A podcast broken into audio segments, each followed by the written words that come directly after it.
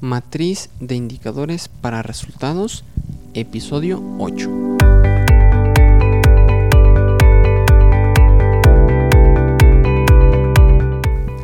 Hola, ¿qué tal? Muy buenos días, bienvenidos al podcast de la matriz de indicadores para resultados, mejor conocida como la MIR. El día de hoy, un episodio básico, un clásico. Este, vamos a hablar sobre la matriz de indicadores para resultados, pero antes recuerda que en isaacfigueroa.com puedes encontrar mucha información, artículos, notas, etcétera, sobre este tema de la MIR. Muy bien, pues vamos a comenzar. La matriz de indicadores para resultados, pues es el tema principal, fundamental eh, de, este, de este podcast.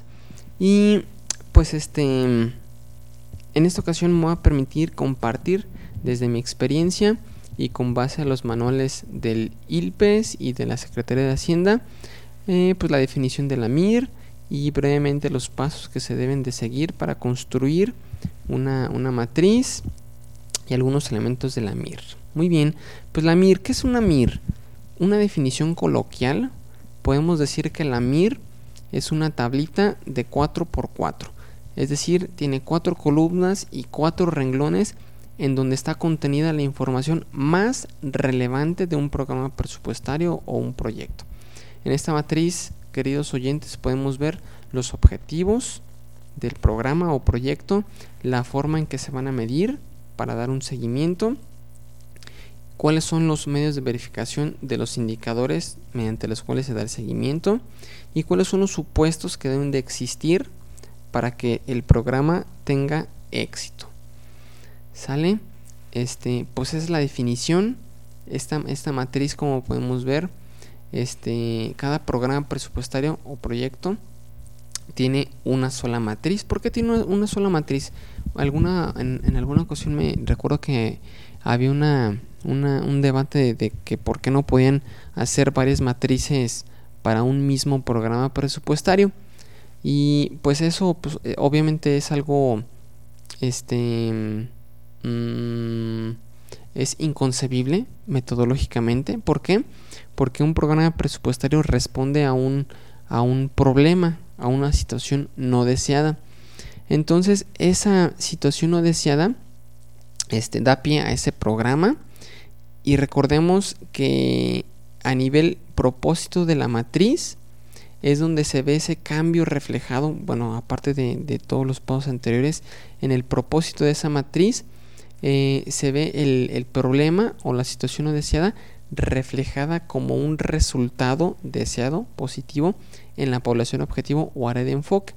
Entonces, este, por eso es que un, un programa no puede tener más de una matriz, porque si no tendría este, más, más de un propósito y pues eso no, no es correcto. Solamente se puede tener un propósito por matriz, un, un propósito por programa presupuestario. ¿Sale? Muy bien, los pasos para construir la MIR. Ah, perdón, en ese caso, entonces lo más conveniente sería analizar entonces este cuántas situaciones o cuántos, cuántos problemas tenemos y generar una matriz para cada uno de esos, de problemas. Eh, pasos para construir la, la MIR. De acuerdo con la metodología de marco lógico, a grandes rasgos los pasos son los siguientes. Paso 1, análisis de involucrados. Paso 2, identificación del problema. Paso 3, construcción del árbol de problema. Paso 4, construcción del árbol de objetivo. Paso 5, selección de alternativas. Paso 6, construcción de estructura analítica. Y paso 7, la construcción de la MIR, ya en cada uno de, estos elementos. Em, muy bien, los elementos de la MIR, pues como mencionábamos, tiene cuatro columnas que son eh, cuatro columnas que son este eh, resumen narrativo o también conocido como los objetivos.